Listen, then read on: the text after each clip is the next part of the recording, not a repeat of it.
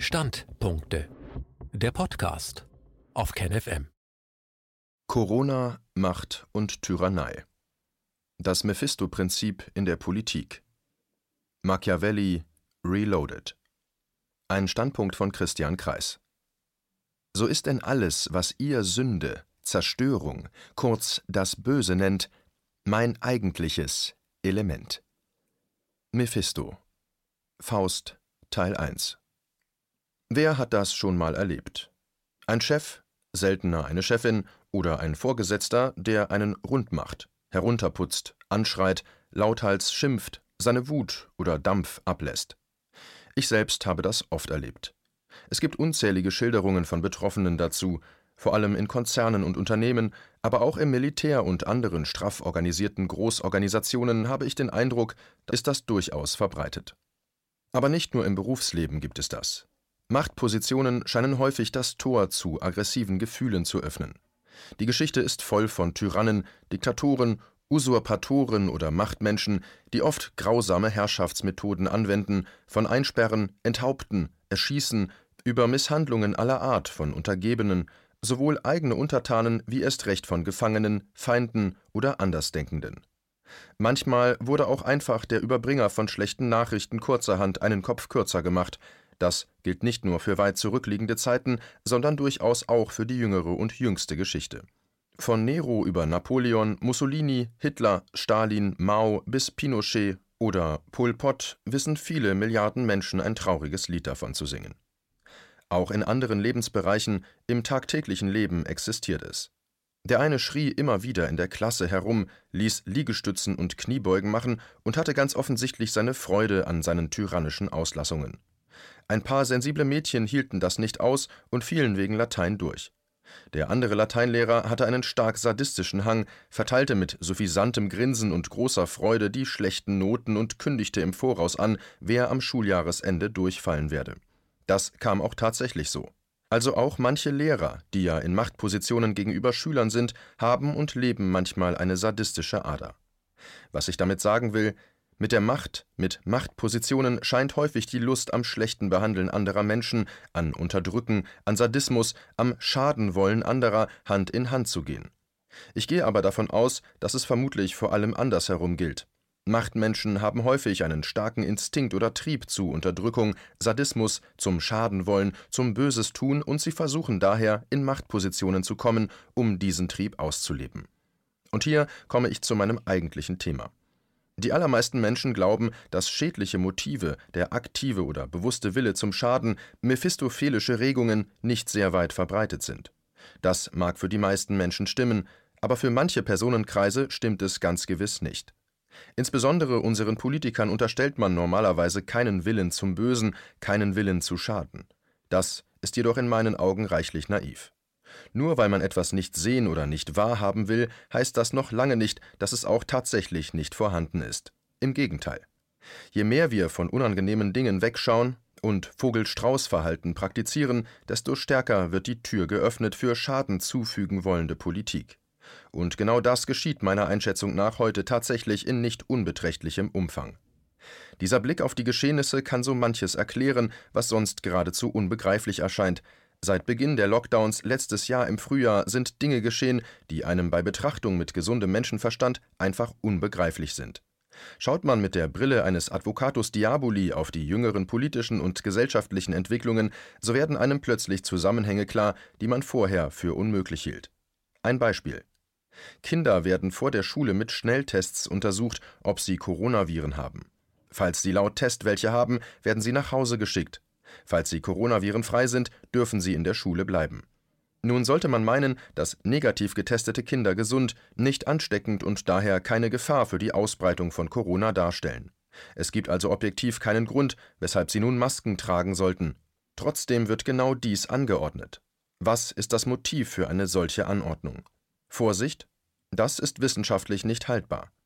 Die Maßnahme ist medizinisch vollkommen sinnlos. In meinen Augen könnte es ein sehr viel näherliegendes Motiv geben: sich toll finden, gepaart mit bewusstem oder unbewusstem Sadismus, Machtausübung, Kleinmachen anderer, wehrloser, Lust an Unterdrückung, an Leid zufügen, um die eigene Macht zu genießen, um sich emporzuheben.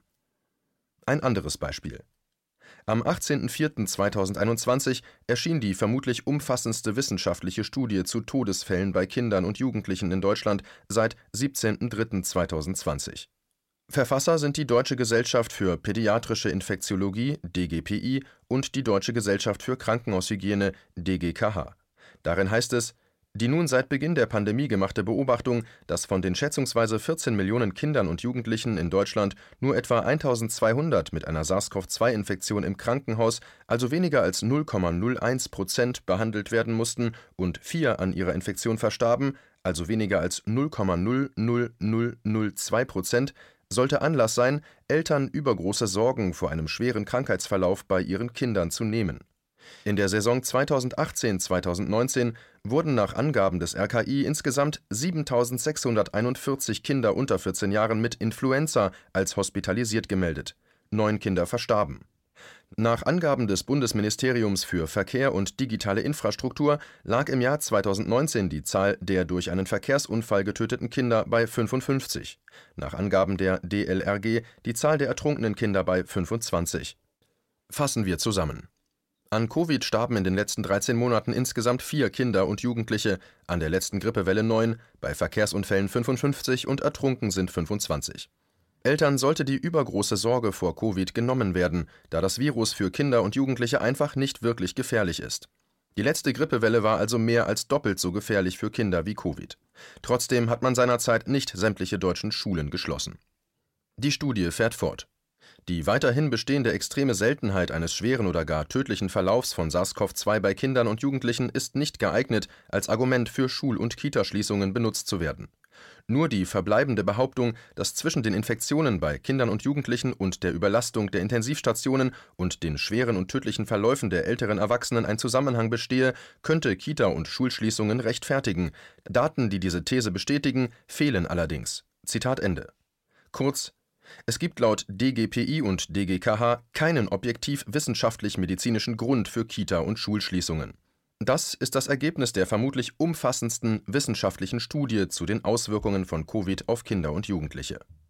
Drei Tage später, am 21.04.2021, sagte die Regierung Söder zu den fortbestehenden Schulschließungen in Bayern: Das sind wir der Gesundheit unserer Schülerinnen und Schüler schuldig. Das ist eine objektiv unwahre Aussage und meines Erachtens eine Lüge der bayerischen Staatsregierung. Denn ohne eine solche Verdrehung der Tatsachen durch die Regierung Söder gäbe es keinen nachvollziehbaren Grund mehr für Schulschließungen bei vielen politischen Maßnahmen der jüngsten Zeit geht es meiner Einschätzung nach nicht mehr um das Wohl der Menschen, sondern um Brechen von Widerstand, um Lustgewinn aus Machterhöhung, Glücksgefühle gewinnen aus dem Runtermachen anderer, Wehrloser, Glücksgefühle durch Machterhöhung, sich weiden an der Angst anderer, wie wir es aus der Geschichte der Tyrannen lernen können. Friedrich Nietzsche bringt dieses Motiv von Machtmenschen gut auf den Punkt. Er schreibt in seinem Spätwerk, dem Antichrist, Fluch auf das Christentum, Zitat Was ist gut? Alles, was das Gefühl der Macht, den Willen zur Macht, die Macht selbst im Menschen erhöht. Was ist Glück? Das Gefühl davon, dass die Macht wächst, dass ein Widerstand überwunden wird. Zitat Ende. Wendet man dieses Nietzschesche Handlungsmotiv zur Analyse an, so kann man manche politische Maßnahmen der jüngeren Zeit, die objektiv wissenschaftlich oder mit gesundem Menschenverstand betrachtet keinen Sinn machen, plötzlich verstehen. Wenn man einmal von der Annahme ausgeht, dass es den Politikern und Entscheidungsträgern weniger darum geht, Menschenleben zu retten oder das Glück, das Wohlbefinden der Allgemeinheit oder von Kindern zu fördern, sondern einfach das Gegenteil annimmt, Politik für eine kleine Elite, gepaart mit dem bewussten oder unbewussten Willen zur Unterdrückung großer Bevölkerungsteile, wie es bei vielen Usurpatoren in der Geschichte selbstverständlich war, dann machen einige dieser Maßnahmen plötzlich Sinn, wenn auch einen grauenvollen. Unsere ganzen sogenannten Corona-Verhinderungsmaßnahmen wimmeln von Maßnahmen, bei denen Vernunft und Wissenschaft in großem Ausmaß mit Füßen getreten werden, wenn man unterstellt, dass durch sie wirklich Gesundheit und Wohlbefinden der Menschen gefördert werden sollen. Das werden sie nämlich nicht, im Gegenteil. Noch ein paar Beispiele, bei denen alle Logik mit Füßen getreten wird. Nach der Rückkehr aus Costa Rica musste man Anfang April 2021 mindestens fünf Tage in Quarantäne, obwohl die Neuinfektionen pro eine Million Einwohner dort weniger als halb so hoch sind wie in Deutschland. Vor dem Flug muss man einen Corona-Test machen, sonst darf man nicht mitfliegen. Ist man nachgewiesenermaßen negativ, so sitzen alle diese Nicht-Infizierten mit FFP2 oder medizinischen Masken im Flugzeug und müssen hinterher mindestens fünf Tage in Quarantäne. Wie soll man sich das anders erklären als mit Schikane und dadurch abschrecken wollen von Auslandsreisen? Der Gesundheitsminister sagt, dass es ein Fehler war, den Einzelhandel zu schließen, dass das nicht wieder passieren werde, und ein paar Monate später wird der Einzelhandel wieder geschlossen. Die Kanzlerin erklärt im November einen Lockdown Light für zwei Wochen, dann wird er von Monat zu Monat schlimmer und dauert über vier Monate. Die Kanzlerin erklärt im Oktober, dass uns vier schwere Monate bevorstehen, und im März sagt sie das Gleiche wieder. Die Kanzlerin sagt, Corona ist und bleibt also eine Gefahr für jede und jeden von uns, dem widersprechen sämtliche Krankheits- und Mortalitätsstatistiken. Der Staatsvirologe sagt, dass Masken gegen die Pandemie nichts nützen und ein halbes Jahr später tragen sie selbst Kinder im Unterricht und im Freien. Im Freien auf einer Bank sitzen ist verboten, Nordrhein-Westfalen. In der Sonne sitzen ist verboten, Aussage eines bayerischen Polizisten Ende März 2020. Wenn man bei der Impfung Begleiterscheinungen hat, ist es ein Zeichen dafür, dass sie wirkt. Wenn man bei der Impfung keine Begleiterscheinungen hat, ist es ein Zeichen dafür, dass sie gut verträglich ist. Die Liste könnte fast beliebig verlängert werden. Argumente werden so hingebogen, wie man sie braucht. Vernunft und Wissenschaft werden beliebig gebeugt, der gesunde Menschenverstand wird systematisch ausgeschaltet. Ein gesellschaftlicher oder wissenschaftlicher Diskurs über Vor- und Nachteile von Corona-Maßnahmen findet nicht statt, kritische Meinungen werden diskreditiert, das erinnert mich sehr an einen Ausspruch von Mephisto in Goethes Faust. Zitat Verachte nur Vernunft und Wissenschaft, des Menschen allerhöchste Kraft, lass nur in Blend- und Zauberwerken dich von dem Lügengeist bestärken, so hab ich dich schon unbedingt. Zitat Ende. Es hat ganz den Anschein, als wäre ein großer Teil unserer Corona-Politik hiervon inspiriert und als hätte Mephisto uns schon unbedingt. Auch einen zweiten Mephisto-Ausspruch finde ich sehr vielsagend. Zitat so ist denn alles, was ihr Sünde, Zerstörung, kurz das Böse nennt, mein eigentliches Element. Zitat Ende. Wenn man diese mephistophelische Aussage als Motiv unterstellt, beginnen die oben geschilderten Staatszwangsmaßnahmen sofort Sinn zu machen. Wenn man also bei den Beeinflussern, Entscheidern und Politikern etwas vollkommen anderes unterstellt, Bewusste oder unbewusste Lust an Machtausübung, am Kleinmachen anderer, Lust an Unterdrückung, an der Angst anderer, um die eigene Macht zu genießen und zu erhöhen, dann machen plötzlich all die freiheitsberaubenden Zwangsmaßnahmen seit März 2020 Sinn, wenn auch einen schlimmen. Aber die allermeisten Menschen wollen nicht glauben und nicht wahrhaben, dass häufig auch einfach böser Wille mitregiert. Da haben die früheren DDR-Bürgerinnen und Bürger den früheren Wessis einiges voraus. Sie haben am eigenen Leibe erlebt, dass die Politiker sie unterdrücken wollten, ihnen schaden wollten, sie drangsalieren wollten, sie in Angst halten wollten, ihnen die Freiheit rauben wollten. Viele haben aus ihrer schmerzhaften Geschichte gelernt. Sie trauen ihrer Obrigkeit nicht viel Gutes zu. Wir sollten aus der DDR-Geschichte lernen. KenFM ist crowdfinanziert und unabhängig. Leiste deinen Beitrag zu freier Presse und unterstütze unsere Arbeit finanziell. Wenn du zukünftig keine Beiträge verpassen willst, abonniere den KenFM Newsletter und installiere dir die KenFM App für iPhone und Android. Weitere Informationen auf kenfm.de/support. Hallo Community. In diesem Video möchten wir euch das Thema Bitcoin ans Herz legen. Wir werden euch erklären, was Bitcoins sind, wie man damit bezahlen kann und welche Bedeutung diese Währung für KenFM hat. Viele von euch haben sicher schon von Bitcoin gehört oder nutzen es sogar privat. Wie ihr KenFM mit Bitcoins unterstützen könnt und warum das für uns aktuell sehr wichtig ist, verraten wir euch jetzt. Das ist ein Bitcoin. In Wirklichkeit existiert so ein Bitcoin aber gar nicht. Es gibt ihn nur virtuell im Internet als digitale Währung in einem digitalen Konto.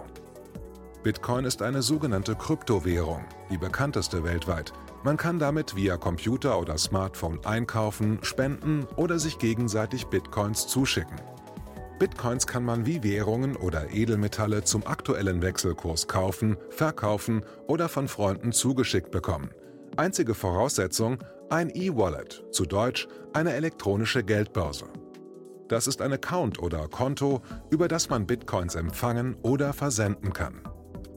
Wie ihr wisst, nutzen auch wir bei KenFM schon seit ein paar Jahren Bitcoin, damit wir im Notfall auch finanziell unabhängig bleiben können, zum Beispiel von Banken, die uns nicht mehr mögen. Da viele Banken mit unserer Berichterstattung nicht einverstanden sind und nicht im Zusammenhang mit KenFM genannt werden möchten, kam es in den letzten Monaten so weit, dass uns gar keine Bank mehr mag. weshalb wir leider damit rechnen müssen, vom kompletten IBAN-Zahlungsverkehr ausgeschlossen zu werden. Deshalb der Appell an euch, beschäftigt euch jetzt schon mit der Funktionsweise von Bitcoin, damit ihr uns auch im Notfall trotzdem weiter unterstützen könnt. Alles, was ihr dafür tun müsst, ist, eure bisherige Unterstützung in Euro einfach in Bitcoin an uns zu senden. Dazu legt ihr einfach eine kostenlose E-Wallet an, wandelt einen Betrag eurer Wahl in Bitcoin um und sendet uns diesen an unseren Bitcoin-Account. Den Link findet ihr unter jedem unserer Beiträge sowie unter diesem Video. Alternativ dazu könnt ihr aber auch diesen QR-Code mit eurem Smartphone scannen. Übrigens, eine detaillierte Schritt-für-Schritt-Anleitung haben wir zum Nachlesen für euch schon einmal vorbereitet. Ihr findet sie auf canfm.de/bitcoin. Ob Bitcoin oder Kryptowährungen wirklich die Zukunft des Geldes sind, wissen wir nicht.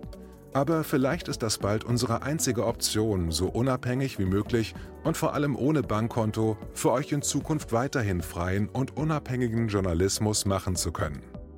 Wir hoffen sehr auf eure Unterstützung und sagen jetzt schon tausendmal Danke. Euer Team von KenFM.